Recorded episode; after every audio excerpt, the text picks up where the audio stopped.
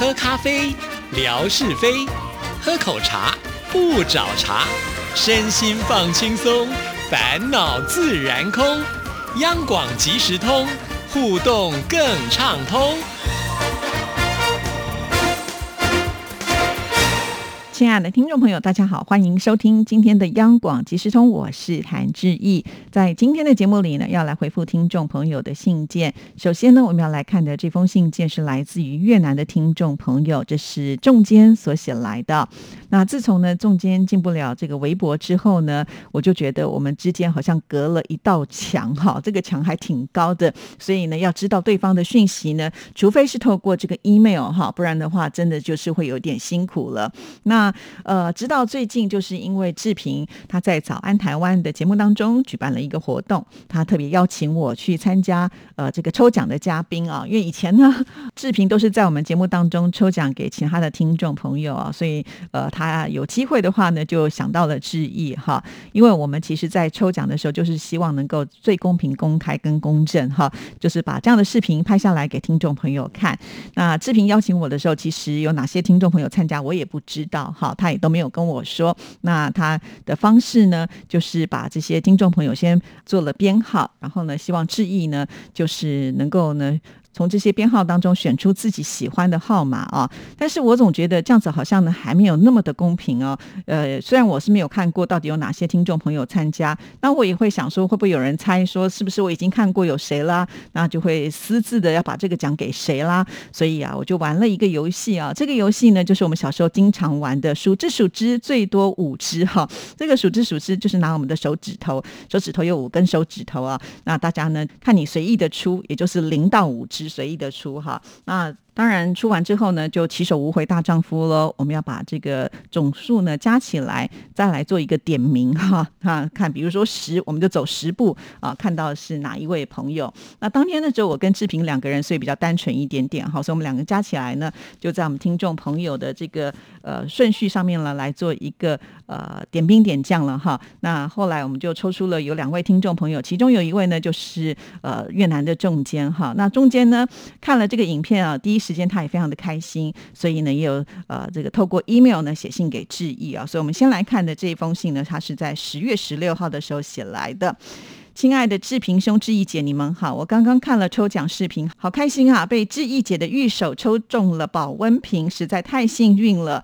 我也要感谢志平兄创造了这个机会，让我能够来参加抽奖。好，那志平呢就把它抛在早安台湾的脸书上哈。那我就发现，哎，有些朋友呢也去留言回应说，哎呀，以后有这种活动的话呢，是不是请志平先到央广即时通的节目当中宣传一下？因为有些人不知道有这样的活动，都错过了呃可以抽奖的机会啊。那当然，我看到之后呢。有听众朋友要求，就像是令牌一样哈，我就可以去跟志平讲说，对呀，你为什么没有来我节目当中做宣传呢？志平说，对后对后，我忘记了，下次呢就会记得了。所以我们现在呢，早安台湾跟央广即时通算是一个联盟了，希望我们能够把这个节目呢都越做越大啊，让这些奖品呢有越多的朋友呢都可以有机会来参加抽奖哈。所以呃，非常的谢谢中间哈，你看都只有抽到你奖品的时候，你才出现。平常也可以出现呐，哈，那当然了，呃，中间呢，其实也不是会忘记志毅啦。之前他也有提供一些照片，让让志毅在微博发啊。虽然呢他自己进不去，可是透过 email 还是可以跟志毅联系的。那后来呢，呃，中间在十月的二十七号又写了一封信来，亲爱的志毅姐，早上好。我昨天晚上呢收听了央广即时通的节目，是星期二的节目，得知志平兄今年已经六十大寿了，嘿，一点都看。看不出来耶，志平兄很会保养，很会照顾身体，很有养生之道，个性幽默可爱，讨人喜欢。这类人是不会老的。也要祝福志平兄福如东海，寿比南山，年年有今日，岁岁有今朝。每次我看到“福如东海，寿比南山”这两个呃祝福贺语的时候，都觉得哇，应该是要祝福年纪有一点的人了。不过说真的啊，志平他真的看不出来有六十岁啊，甚至呢，我都觉得他大概就是三十几了不起四十岁吧，哈。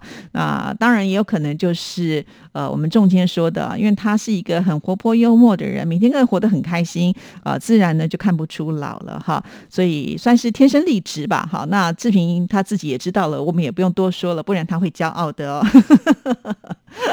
好，非常的谢谢中间哈。那那中间，那虽然现在自己的这个微博账号进不去哈，不过你应该还是可以以这个浏览的方式看得到志毅的内容啦。那你还是可以来参加我们央广即时通办的活动，比方说你可以透过 email 啊，呃，就是把你要参加的这个答案写下来啊。那志毅呢收到之后呢，也会把你做成我们这个抽奖签，到时候你还是可以有这个抽奖的机会。不只是中间呐，像越南的另外一位听众朋友海荣啊，也就是美霞的姐姐，也是一样啊。他的这个账号的关系，所以进不去了。不过我相信用浏览的方式，还是可以看得到志毅的微博。那你可以把答案写下来，用 email 的方式，或者你常常会用脸书啊，其实脸书的私讯也是 OK 的，我也是会看得到哈。那这个海荣你也可以用这样的方式。还有问来的妙恩跟妙生的姐妹花哈，同样呃，虽然呢你们呃看得到微博，可是并没有申请自己的账号，那你还是呢可以透过 email 的方式来参加哈。这些呢都是很开放性的啊，只要你参加都会有机会得奖。那我就在想说啊，呃，我们的听众朋友如果每一次都有积极参加活动的话，到现在都没有拿到奖的人应该是少之又少吧？哈，所以在我们这里要得奖，甚至得大奖都是蛮容易的一件事情哦。我还记得有听众朋友就跟我说啊，就是他工作地方的这个收发的人都会说，哇，你为什么可以常常收到台湾的这个信件？哈，你看，表示说他抽到要奖的比例其实是很高的啊。那在这边也要提醒所有的听众朋友，虽然呢这些奖品不是价值连城或者是多么的珍贵哈，不过呢。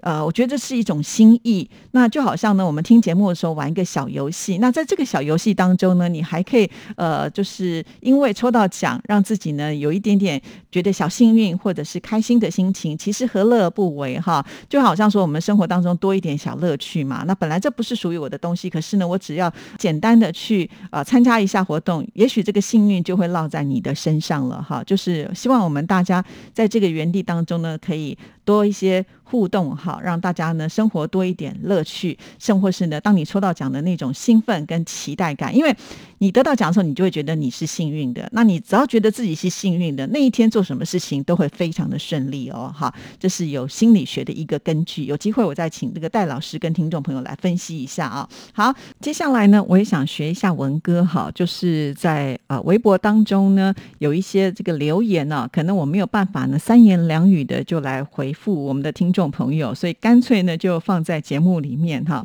其中呢就有一天我贴了一张贴文，其实那天的贴文是有点抒发自己的情绪，不是那么的好啊。那通常像这样子的贴文的时候，我希望能够找一些就是看了图片以后心情会好的部分。于是呢，我就找了一张，呃，就是。呃，文化大学最近的一张彩虹的照片啊，时间呢是在十月的二十一号所拍摄的。那其实拍摄的并不是我的女儿，她有看到，因为 QQ 她不是一个就是呃知道妈妈一定要分享，她除非是我叮咛她，她才会去拍照的人呢，因为她自己本身不太爱拍照。但是呢，那一天我听说有很漂亮的彩虹时，我就当场跟她说：“你为什么没有拍？”后来她只好呢就去翻她同学拍的照片哈。那这个照片呢，她其实没有拍的特别的好，但是。是呢，他拍到的这个彩虹的颜色呢，确实非常的鲜艳呢，比我们在平地上呢看的这个彩虹鲜艳多了啊！我那个照片我就一直保留的，直到刚好这一篇贴文，我觉得还蛮适合呃用这张照片呢来抚平我的心情，所以我就把这样的照片呢贴出来。同时呢，我也在这个照片下面有解说，呃，就是文化大学这个地理环境得天独厚啊，所以呢，曾经创下了这个世界纪录，就是彩虹存在时间的世界纪录啊，居然是长。达就是将近九个小时啊，是八小时五十八分钟啊。那呃，结果我们的天马老师看到这样子的一个内容的时候呢，他就觉得不可能，怎么可能不科学？好，那这个不是知意随便说说的哈，这是呢有这个呃媒体报道的时间呢，就是在二零一七年的十一月三十号啊。而且这个彩虹呢，还引起了就是英国的媒体《每日邮报》呃，还有《每日快报》等等呢，他们也都来关注，甚至也有做报道啊。其实不止这个彩虹出现这么久，我们刚刚说是三十号嘛，其实在前几天，也就是二十七号的时候呢，也出现了一个彩虹啊，而且呢，它是维持六小时。当时呢，文化大学的大气科学系的教授呢，正在撰写报告，希望能够来确定一下。是不是能够打破二十几年前在英国六小时的彩虹记录的时候呢？没有想到三十号就出现了将近九个小时的这个彩虹哈，所以呢，这真的是一个很特别的记录啊。当然了，呃，文化大学的教授呢，他们也有分析啊，就是说呢，这个。地形的关系和东北季风的吹拂，那水汽呢经常会聚集在这边凝结成雨，在阳光的照耀之下呢，就很容易出现彩虹啊。所以其实，在阳明山，尤其是文化大学的这个地方呢，出现彩虹的频率是非常高的。而且呢，每次一出现的时候，呃，就会时间比较长，颜色呢也会比较清晰哈。这个很特别，很漂亮。那其实文化大学的这道彩虹呢，就像是在这个学校的上面呢，呃，完整的呈现出来。其实有很多人拍到这个照片呢，不过就是因为这些照片呢都是有版权的，我不能够随便把它截图来呃放在这个微博上让大家欣赏啊。但是如果听众朋友有机会的话，你也可以上网去搜寻一下，你打文化大学，然后。然后彩虹应该就会出现这个照片了啊！那当然，其实像这样子的这种记录这么久，很多人听了都觉得不可思议，所以也会有一些呃怀疑的声音。那因为有些人怀疑，会觉得说中午的时段太阳出来到最高点，当太阳的仰角比较高的时候呢，彩虹出现的位置相对的会比较低的角度就可能会消失。不过呢，专家也提出了，因为文化大学的地势够高，即使呢中午啊太阳出现的仰角很大，可是呢往山下看还是可以看得到低角度的彩虹啊，所以呢，讲来讲去就是这个地点是得天独厚的啊。不过呢，当志毅以前在文化大学念书的时候，我倒是没有看过呃时间这么长的彩虹啊。呃，但是我要跟听众朋友讲，就是我曾经呢在山上看到的美景啊，就像我们小时候所画画的那个景色，就是那个云朵呢，就是在我们旁边呢。一般来讲呢，我们只要进入到云的这个区域，比方说我们坐飞机好了啊，那如果飞机呢冲到这个云层里面的时候，你感觉就好像在雾里面嘛，对不对？如果喜欢爬山，呃，登高山的人也是一样哈。大部分呢，我们身在云中的时候，就感觉一片雾茫茫的，其实是看不清楚前面的。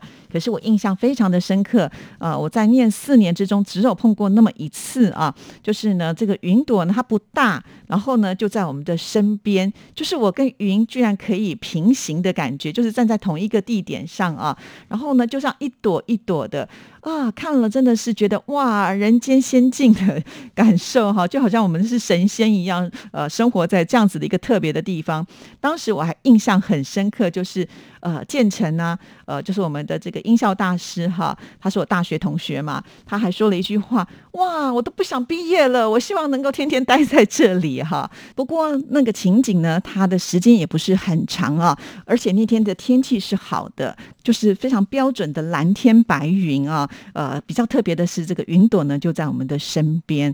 很可惜的是啊，当时呢并没有手机啊，更不要说我们上课怎么可能带一个相机出门呢？所以啊，就没有办法把这样子的一个美景给拍摄下来哦。不然的话，我相信这样这样子的照片呢，放在现在的社群网站上，一定呢能够冲高那个点阅数哈。这是非常非常特别的一个学校，虽然会有美景出现、彩虹出现，但是呢，大部分的时间，尤其在冬天，你是很。讨厌在学校的啊，因为它非常的潮湿，而且容易下雨，又超级冷啊。常常在冬天的时候，我都被冻到一个就是耳朵都快要掉下来的感觉。再加上呢，山上只要下雨的时候，就真的是狂风暴雨啊，呃，有点像是山下的台风天。因此呢，我在山上不知道吹坏了多少把的伞哈。到最后呢，我们都已经变成就是呃，要穿那种有帽子的外套，最好能够防风防雨，就当雨衣吧。哈，这真的是一个很特别的学校。即便呢，志毅都已经毕业这么久了，现在回想起来还是挺有趣的啦。哈，再加上因为现在 QQ 也是念这所学校嘛，所以我现在偶尔呢会上山去啊，啊，因此就跟山的接触呢又更多了。希望呢，我有机会能够拍到的很漂亮的彩虹照片呢，再给所有的听众朋友看了。好了，今天节目时间到，就先聊到这里。记得多多写信给致意哦。祝福大家，我们下次见，拜拜。